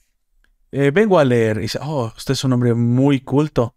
Este, el bibliotecario, como que también es un funcionario. Dice, yo no sé a qué viene, su colección privada de libros es más grande que la Biblioteca Nacional, o sea, dice, no, no, sí, yo tengo todos los libros que se, pues, que se pudieran tener, pero yo vengo a acceder a esos libros que solamente tú me puedes dar permiso de leer. Pero, pero son libros prohibidos en el imperio. Se necesita permiso de los príncipes herederos, del príncipe heredero, del emperador directamente en Tokio. Y se cae viendo, pues soy el ministro de quién sabe qué chingados, una persona súper importante. No me voy a sublevar por leer los libros prohibidos. Ah, no, ¿verdad? Ah, bueno, pues pásale. pues no. Y está como en un sótano, güey, como así como. O sea, como la biblioteca del Vaticano, vamos a decirlo así. Ándale, con barrotes. Porque son libros tan viejos que si les da un poquito aire o el sol se, se hacen polvo o algo ah, así. Ahí te va. No es que fueran viejos, es que están como en una celda, güey. Hay que meterse en una celda a leerlos, güey. Como acá donde escribió el oh. Conde de Montecristo, con donde vivió el Conde de Montecristo, ¿te acuerdas? Como una prisión debajo del mar, una cosa así. Sí, sí, sí. Pero, está un, escritorio moderno, muy bonito y todo de madera. Y saca como que el cajón y ahí tienes todos los libros impresos, pero, pero muy bonitos los libros. O sea, no están impresos viejos. Son ediciones así recientes. o sea, como si las, eh, los encontraron, los reeditaron y los pusieron ahí. No, ni siquiera los reeditaron, solamente los encerraron. Y, está Un Mundo Feliz de Aldous Huxley. Está este 1986. Este, de George Orwell. De George Orwell, La Granja. Y hasta acá se ve en esquina, está Lolita. El mato. O sea, ¿no me El libro prohibido, güey. Sí, pero Ah, pero ya quieres ver Money in the Castle, ¿verdad? Logré mi objetivo, cabrón. bueno, eso en, eso, en eso tienes razón. no, pero. Sí, eh, pero es, es, Y de hecho entiendo que esté ahí. Porque es, el libro es muy bueno. Yo vi la película de Lolita hace ya muchos años. Y dije, bueno, es una película X. Y de repente me eh, cuando la vi. ¿Qué? No. Ajá. XD. Bien, guillo, eh, es, me dio curiosidad porque escuché que tenía un libro y lo leí. Y el, y el libro, yo también está, como dije, está también escrito que sí parece que es un libro de romance. Y empecé a investigar un poco más sobre el, autor, porque cuando me gusta un tema me, me sobreenfoco y empiezo a ver muchas cosas sobre el autor y sobre el contexto, todo el general. Y fue cuando me di cuenta como de, ¿Qué pedo? Y hasta viendo la portada del libro que yo tenía, te das cuenta de la manera en la que sexualizan, en este caso, a Lolita. Porque las portadas antes de la película eran el nombre y a lo mucho una paleta o algunas cosas, pero no tenía nada que ver. Y después de la película son unos labios, una figura femenina, ya está muy sexualizado. Y hasta hace poquito vi otra portada, no recuerdo quién, qué editora fue, pero es, sí tiene una figura femenina, pero está como hecha bola con una, eh, con una llave, de esas de las que dan cuerda, como si fuese una muñeca. Y ese, ese me gustó un poco más porque está tratando de devolver al, mundo, de que eh, eh, devolver al mundo. Estoy exagerando, pero de mostrar la visión que quería el autor de cómo fue una niña. Ajá, de que está completamente manipulada por un... ¿Cuántos años tiene el vato? cuarenta y tantos y ella tenía como trece, no recuerdo. También vi la película, volver- pero ya no me acuerdo bien. Pero sí, para mí era una película más de pedo, de pedo, ¿eh? De pedo. Sí, de pedo, tal, literal, pedo. ¿Cuál? Sí, y en parte eso también nos ayuda a ver cómo funciona. Hasta esta, hasta esta serie no sabía funciona. que era un libro, güey. un libro? No, güey. No. Pero aparte se me hizo Ahora gracioso porque me dije, mira, eso está. ¿Cuánto? ¿Qué? ¿Qué? Ya voy, llegué a ese cabo. Ah, y ahorita voy. Ok. Sí, dije, ya ¿por qué chingados está con, con el libros de de sublevación, güey? Sí. Chingados. Este, eh, me gusta eh, también en parte porque es una manera de ver qué es lo que hay en la mente de ellos, porque ellos Sí. tal cual están enfermos. No es como que de verdad eh, antes no lo eran y ahora sí, son gente que está enferma. Y eso e- es algo que mucha gente no entiende. Eh, y, es mucho, es algo por lo que están, eh, luchan muchos pedófilos, ah, vamos a decir las cosas tal cual, luchan por no hacerle daño a los niños. Y por eso muchos terminan encerrados en manicomios y cosas así, pero porque están luchando contra eso. Luego están los que ah, aceptan lo que son y ya te pasan a ser este ya abusadores. Pero es eh, pero eso es algo a comparación de todos los que hay, viendo estadísticas, son muy poquitos los que sí llegan a abusar. Y es algo que lamentablemente es relativamente común en la psique humana. Sí. Ahí hay una situación en la que, pues, hay que tratarlo como es. Y, pues, mm, de nada sirve decir que normalizar las cosas las, las mejora, no es cierto. No. Estudiarlas, entenderlas, entender las- los problemas, entenderlo, estudiarlas estudiarlo y ver una solución. y atajarlo. Y sí, en algún momento yo no quiero mandar a mis hijos a una escuela donde sé que hay un maestro que es así. O una maestra. Pero bueno. Que curiosamente eso es algo que mucha gente no sabe. Entre las mujeres hay 10% más de probabilidades que se dediquen a, a abusar. No, no solo ser pedófilas, sino a abusar. Tú cuéntales eso a las, a las del pañoleta verde, güey. Es lo que te dicen.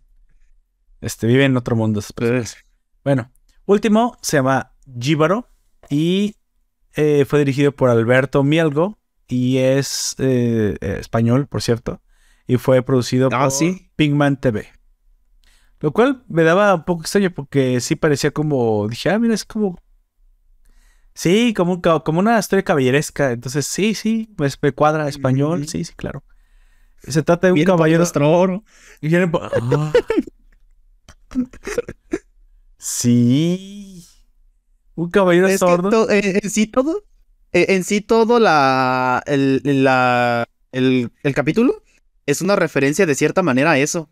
Es como una cruzada, ¿no? Nosotros, ajá, por la manera en la que actúa él, sobre todo él, porque los demás mueren luego, luego, y ella, porque ella se le acerca con curiosidad y en un punto se puede decir que se enamora de él para estar cerca de... eh, y, y él lo que hace es aprovecharse de ella y literalmente es arrancarle la piel para quedarse con él. No, No, no, le- arrancó la piel, le arrancó las joyas. güey. Las joyas. no es... Si, si no, no estaría sangrando. güey. La- Bueno, el que sangró fue él, ¿eh? No, no, no, no, te, no- no- ¿no te has fijado? Después de que le arranca todo, todas las joyas y la lanza al agua, la sangre, o que se pone de color rojo, es por sangre, pero es sangre Sí. de ella. O sea, pero no le arrancó la piel. Lo que pasa es que muchas joyas están como incrustadas en su piel. Porque ya cuando se para, piensas que está muerta, pero pues no, no está muerta. Aunque es No, como- no, no se muere. aunque la sangre de ella provoca una le locura a él. Eso también se lo dejaron como de la manga, ¿no? Fue muy raro. Es que pues desde el principio ya te muestran que es como una criatura mística, una criatura mágica ella, así de que pues es posible que al ser una representación de la naturaleza, el mismo río se haya enojado y tratar de atraparlo a él también. Bueno, yo nomás, bueno, yo creí que nada más su sangre creó como una cascada curativa. güey. O sea, que era el efecto de la sangre mística. No, no que el mismo río estuviera ah, este, poseído. Lo que sí no, o sea, está bueno, creo que este, este episodio estuvo bueno, pero me parece que aquí sí me voy a quejar de los cambios de cámara, ¿no? No me gustó, me sacaban mucho de, Muy caótico, es demasiado caótico. Sí, sí, sí, sí, creo que se pasó. Se pasó un poco menos, más. Este está muy bueno, de hecho está, hubiera sido el mejor de la pinche serie, creo yo. Eh, si aquí se lo hubiera dirigido diferente, güey porque sí estaba más profundo, estaba más... A diferencia del trabajo anterior que eh, lo vimos en la primera, que es The Witness, que también tiene muchos cambios de cámara, pero ahí están más controlados. Y la cara es la están misma mucho más controlados. Sí, y The Witness es el, es el mejor director. Sí, es el. Yo creo que es el segundo mejor porque para mí siempre el mejor va a ser el de Sigma Blue. El, no, no he visto ninguno lo supere, güey. Si te soy honesto, hasta la fecha. Ah, de todo lo no hay ninguno que supera a Sigma Blue. De todo de, de Down en Robots. No, no ha ninguno ha superado a Sigma Blue, güey. Sí. Me gusta mucho más Sigma Blue. Creo que es también por la cual. A mí mi favorito es el de la segunda temporada. O sea, yo creí que nada iba a superar el 13 de la suerte.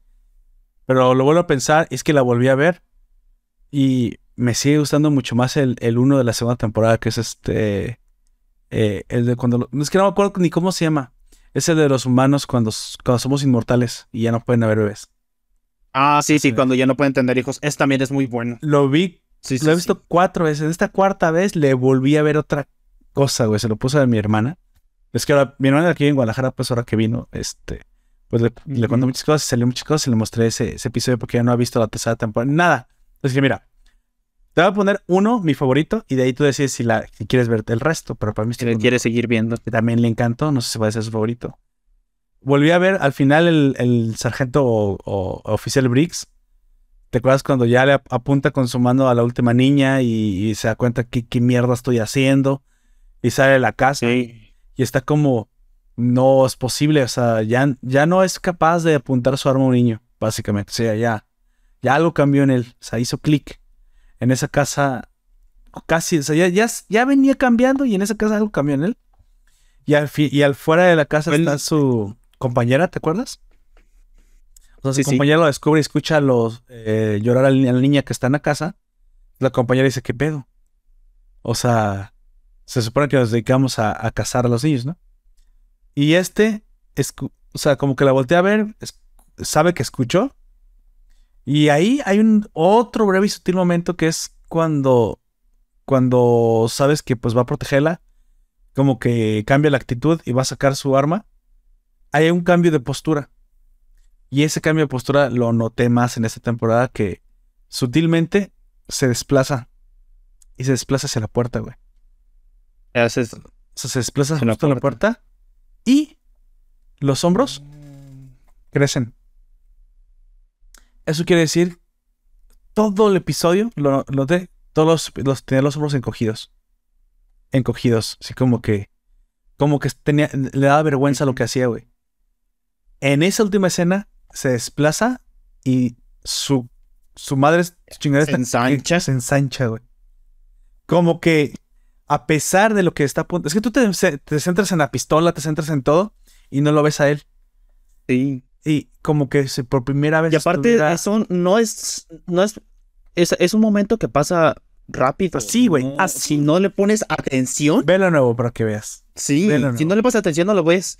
ahora que, ahora, que lo estás diciendo, sí. Recuerdo el paso. Recuerdo que hace el paso hacia atrás para hacia la puerta. Pero eso de los hombros no lo había como, y como un pavo real le crecen los hombros. Yo no te cambió la figura, dije, es que ya había visto todo y ahora lo vi a él. Eh, eh, aparte de su cara también, pero esta vez no me fijé en la parte entre el cuello y esto. Crece. Es, es útil, pero te das cuenta que por primera y como que saca el pecho, o sea, por primera vez está orgulloso de lo que está a punto de hacer, güey. Sí. Que es dar su vida. Y salva a la niña. Y ya cuando se muere, eso ya lo había notado yo desde la segunda vez que lo vi. Ya cuando se, él se muere, muere feliz. O sea, le cae bien la muerte, güey. Está sonriendo. Pero bueno, es que vemos, pues. Sí, sí, sí. Es lo que tiene Love, Dead and Robots. Y se lo tenemos que decir a los escuchas. Sí. Cual tiene para que a ti te guste cualquiera, güey. A lo mejor el más insospechado. Vas a encontrar uno que entra en tu gusto. Ah, va a ser tu favorito porque a ti te recuerda bla, bla, bla, bla. Sí, bueno. uno de mis primos, el que eh, su capítulo preferido, incluso ya viendo también la tercera temporada, me dijo que sigue siendo el de la primera temporada, el de mutantes, el de los hombres lobo. Le sigue gustando Ah. mucho ese capítulo. El capítulo es bueno y, y se ve muy bien, pero ahí me doy cuenta ta- tanta diferencia porque dice que el de Sigma Blue a él le pareció aburrido. No le vio lo que tú le También hay que a Sigma Blue. Eh, No, eh, eh, en este caso creo que influye también la edad porque yo le gano por 10 años a mi Bueno, Él es muy joven. tú ves el sentido de la vida, él ve acción, hombres lobos, guerra, militar. Ah, todo, hombres No. lobos en la milicia, eso es- En parte nunca sí. lo había pensado. En parte sí, pero dice que lo que más le gustó es como el sentido de amistad o de manada que tiene con su compañero. Que eso fue lo que más le gustó de Los todo- adolescentes de- buscan pertenencia, güey. Sí, por eso, por eso lo digo. Ajá, el- el- la pertenencia, el cómo es- llega a empatizar con él cuando, eh, con, cuando muere su amigo. Y es por eso me, me parece curioso el cómo, y, y, y yo estoy seguro de que si ahorita yo vi esto y me gustó mucho el de Sigma Blue, que ese sí no creo que deje de gustarme, de que deje de ser mi favorito, pero el de Witness, que me gusta también mucho, a lo mejor empieza a bajar con el tiempo cuando vuelvo a verlos, porque seguimos eh, al cambiar nosotros, a lo mejor después me gusta mucho más el que tú dices, el del el, el policía que mata a los niños, porque mi perspectiva va a ser distinta. A mí por eso me gusta tanto de los camaradas, aunque por como tarda mucho y no sé, no terminó Ese de tarda mucho en concretarse. Pero me gusta mucho el de los camaradas, de los rusos, porque es El como, órale cabrones, vamos a morir. Y todos están de acuerdo de que este niño es el que se salve, vete, vete, salva, sálvate. Pero yo quiero pelear, Sí, no, sí. no, no, tú tienes todavía por, nosotros ya, o sea, nosotros nos vamos a hacer cargo de esto. Nosotros somos Sí, los que hemos- ey, la nueva generación en es la que ese tiene que es el sentido. En ese, ese es el, el sentido de amistad que tienen entre ellos, más eso, el pasar la batuta, el saber cuándo es necesario quedarte tú atrás para que a los demás avancen. Sí, me También ese es, es interesante. Aunque, Sí, y de ese sí me hubiera gustado un videojuego, güey, que sería como. Dije, güey, está bien chido. De hecho, me recordó a, a Metro Exodus. Ese. De lo que iba a decir es, y aparte se ambientan en un lugar parecido, porque si no mal recuerdo, Metro también está allá por Rusia, según yo, ¿no? En el, creo que Hay en- escenas, en- escenas en el Exodus donde hay- estás en Siberia, creo. eh, en, en el Exodus. Ándale. Bueno, vamos acabando, amigo. Eh, Conclusiones. Ya para cerrar este largo y. Pero divertidísimo episodio. Que disfruté mucho. Pues sí. El, como ya dije, mi favorito fue el de El Cangrejo. Me gustó mucho, solamente pues el final, no tanto. Y el de los mini muertos. El de los mini muertos no creo que haya nadie que no le guste. Y eso sí te lo puedo asegurar porque es divertido, está, es digerible. No, no creo que no haya. ¿Es por los nadie mismos que hicieron de la nevera? cómo está hecho. ¿Te acuerdas de la civilización que se hace en, la, en el congelador? No sabría decirte si es el mismo de la nevera. Pero No sabría decirte, pero probablemente sí. se parece, ¿eh? El arte que hizo. que. Sí, sí, sí. Ahí nomás reconoces que Amy Winstead es- está ahí. O sea, es actriz, qué chingados, ¿verdad? Pero. Pero la, o sea, todo lo que sí, pasa todo- también es como stop motion. O eso me dio la impresión a mí también que era como stop motion. Lo que estaba pasando ahí dentro del congelador. Sí, está. Y, y- y también pasa como bien rápido todo lo eh, dentro de la nevera. Sí, sí, tienen un, un estilo bastante parecido. Bueno, Pero el de la nevera yo siento que sí podría haber a gente a la que no le guste. ¿la Por- nevera? Sí, no sé, por el... Es que eh, a mi mamá creo que no le gustó por este el hecho de que ellos no hacen más que ver ni los ayudan o algo así. Pero pues es mi mamá y mi mamá de repente tiene ideas. Aparte creo que es el único en el que hay humanos, o sea, literalmente humanos. No, no estoy hablando Sí. de captura de movimiento o rotoscopia, no, humanos. Sí, Literalmente actores. de hecho. No hay otro que creo que tenga eso. Bueno. Y pues creo que yo también voy a acabar nada más diciendo que es mi... eh, Te voy a copiar esta en esta ocasión. Creo que el más divertido de todos. O sea, tiene muchas joyitas.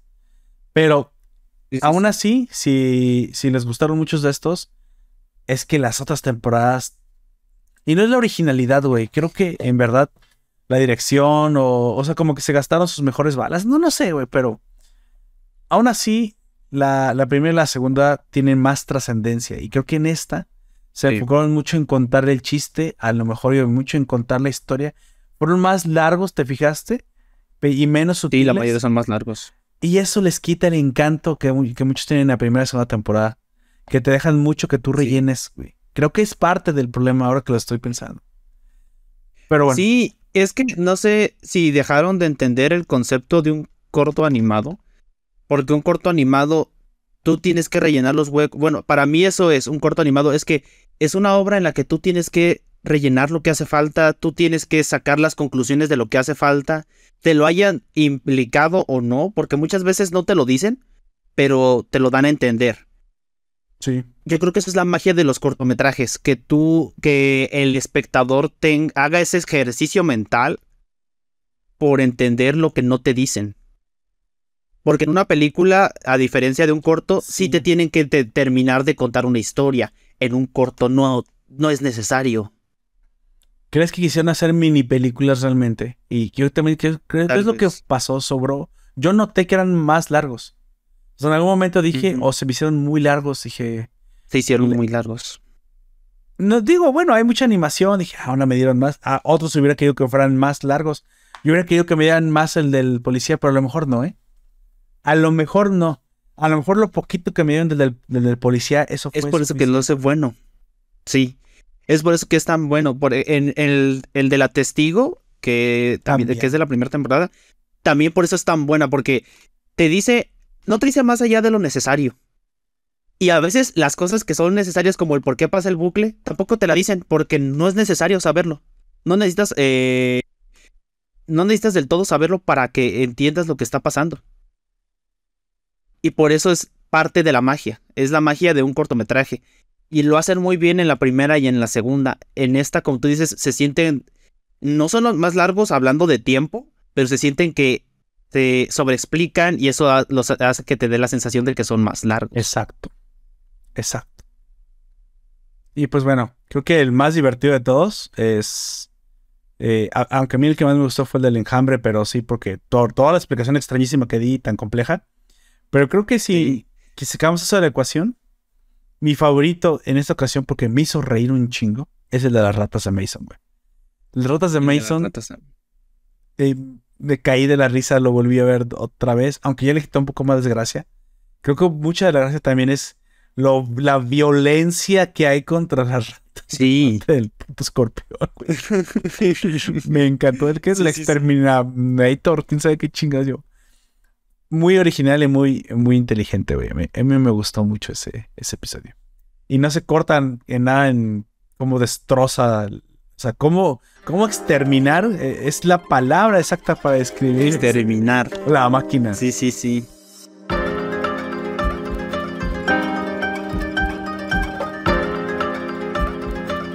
Con eso acabamos, amigo. Vamos, vamos eh, llegando al final. Antes de irnos, me gustaría que te recomendarte que te des una vuelta por eh, nuestros canales de podcast. Eh, YouTube es donde hacemos los directos, pero los puedes escuchar también en Evox, iTunes, Google Podcast, Amazon Music y Spotify. Y también si nos quieres apoyar, tenemos un Patreon, Nación Poperto, lo puedes buscar y nos puedes apoyar para que sigamos haciendo esto aquí a Definitum, a menos que nos den balazos los largos. Así que vamos acabando. Deja, para mí lo más importante es que nos dejes tu opinión. Para mí, para ti, ¿cuál fue el más importante? ¿Cuál fue el más divertido? ¿Cuál fue el que más te llegó? Eh, ¿Opinas igual que nosotros? Esta tercera temporada fue buena, pero no estuvo a la altura de las anteriores.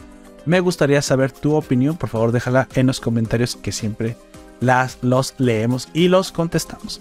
Así que pues, llegamos al final. Amigo, últimas palabras. Pues yo fui Outjack. eh, buenas noches, tardes, días. Fue un placer hablar sobre esta compilación. Que si siguen sacando más, eh, yo estoy seguro de que las voy a seguir viendo. Pero esperemos que no sigan bajando en, en calidad. Bueno, no, no, no en calidad, eh, tal cual, porque se siguen viendo muy bien, pero aún así, no, no sé, que Le bajaron el nivel intelectual, dilo con todas sus palabras. Sí. No, es que no sabía cómo decirlo. No sabía cómo decirlo. Pero ya, sí, lo- eh, eh, ya, ya, ya supiste qué, qué es lo que yo quería decir. Sí, le bajaron el nivel intelectual a los cortometrajes a lo mejor eso hace que más audiencia, audiencia pueda verlos. Pero parte de la magia de eso es que el Sigma Blue es parte de esa magia, güey. Sí, ¿Qué es lo cual, que buscaba si Sigma tú no, Ajá, si tú no llegas a pensar las cosas por ti misma viendo el de Sigma Blue, no, tal cual no lo vas a, a entender o no te va a gustar. Al menos eso siento yo. Al final Sigma Blue. Y a, lo mejor son un poquito pretencioso. Pero. Oye, hoy, hoy tengo después de muchos años una, una interpretación diferente. Es como el After Podcast una interpretación diferente de lo que hizo Sigma Blue. Yo no había tenido tiempo de masticarlo tanto, pero creo que se dio cuenta que una máquina no puede trascender. O sea, y como no puede trascender, o sea, ¿cuál es el, epítome, el fin de la vida orgánica? La mm, trascendencia a través de la reproducción, la siguiente generación, el paso a estafeta o dejar tu marca en el mundo porque serás recordado y tus descendientes eh, recordarán eso o esperas que lo recuerden al menos un tiempo. Pero él se dio cuenta que una máquina, o sea, o su arte fue perfeccionado, hecha para la, para perfección de su objetivo, y eso, cuando se cumplió, se, se quedó sin directiva, sin directiva primitiva, ya no sabía qué hacer. Entonces, necesitaba no tener tanta inteligencia para no tener la necesidad de trascender. Entonces se dio cuenta que la única, la única solución para una máquina era volver a perder la conciencia. Y no es que se, hacer una cosa simple era lo que le daba el objetivo a su vida. No, es que era cuando él no pensaba. No pensar es lo que le iba a ayudar a dejar de sufrir. Porque pues, llegó, eh, eh, en tu perspectiva, se podría decir que llegó al suicidio existencial porque ya él se dio cuenta de que más allá de lo que es en ese momento, nunca iba a hacerlo. lo que le pasa a Briggs, güey. sí. No podemos vivir tanto porque perdemos la, la, el sentido de la vida. Sí. Lo hacemos todo, lo vemos todo. Y aquí queda, güey. Y sí, más se dio cuenta de que al ya no ver ese sentido, él podía, él tenía la opción, por, a diferencia de nosotros, él sí tenía la opción de regresar a una forma más simple. Aunque también eso significaba que decidió morir orgánicamente, güey. O sea, decidió darle fin a la vida inteligente. Esa podría ser un, esa es otra cosa que me gusta de Sigma Blue, que tiene también varias interpretaciones, porque otra interpretación sería que de verdad trascendió y se dio cuenta de que nada de eso tenía sentido. Entonces, al momento en el que él ya se dio cuenta de que llegó al epítome de lo que podía llegar a ser, se desprendió de todo lo que sería lo material, de la fama y todo eso, y se convirtió en algo más simple. Fue más allá. Que no es un humano, no tiene más ambiciones más allá de su directiva primitiva que era eh, su arte. Es que los humanos. Por eso lo digo. Eso podría podemos cambiar. Esa podría ser una de las perspectivas. La otra perspectiva es que él de verdad se dio cuenta de que en general él ya había llegado a lo máximo.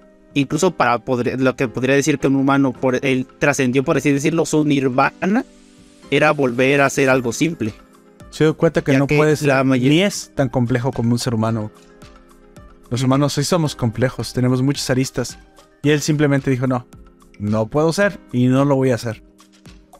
Voy de vuelta a hacerlo. Más bien, yo lo, yo lo veo de otra manera, sino que no es que no pueda, sino que aunque pueda, él no quiere. ¿Por qué? Él no quería. Ya no tiene la, ¿Mm? la, o sea, ya no tiene la ambición del cambio. O sea, es decir, un ser humano puede ser un pintor, puede ser un escultor, puede ser un científico, puede hacer lo que él quiera, ¿no? En teoría. Eh, con las herramientas adecuadas.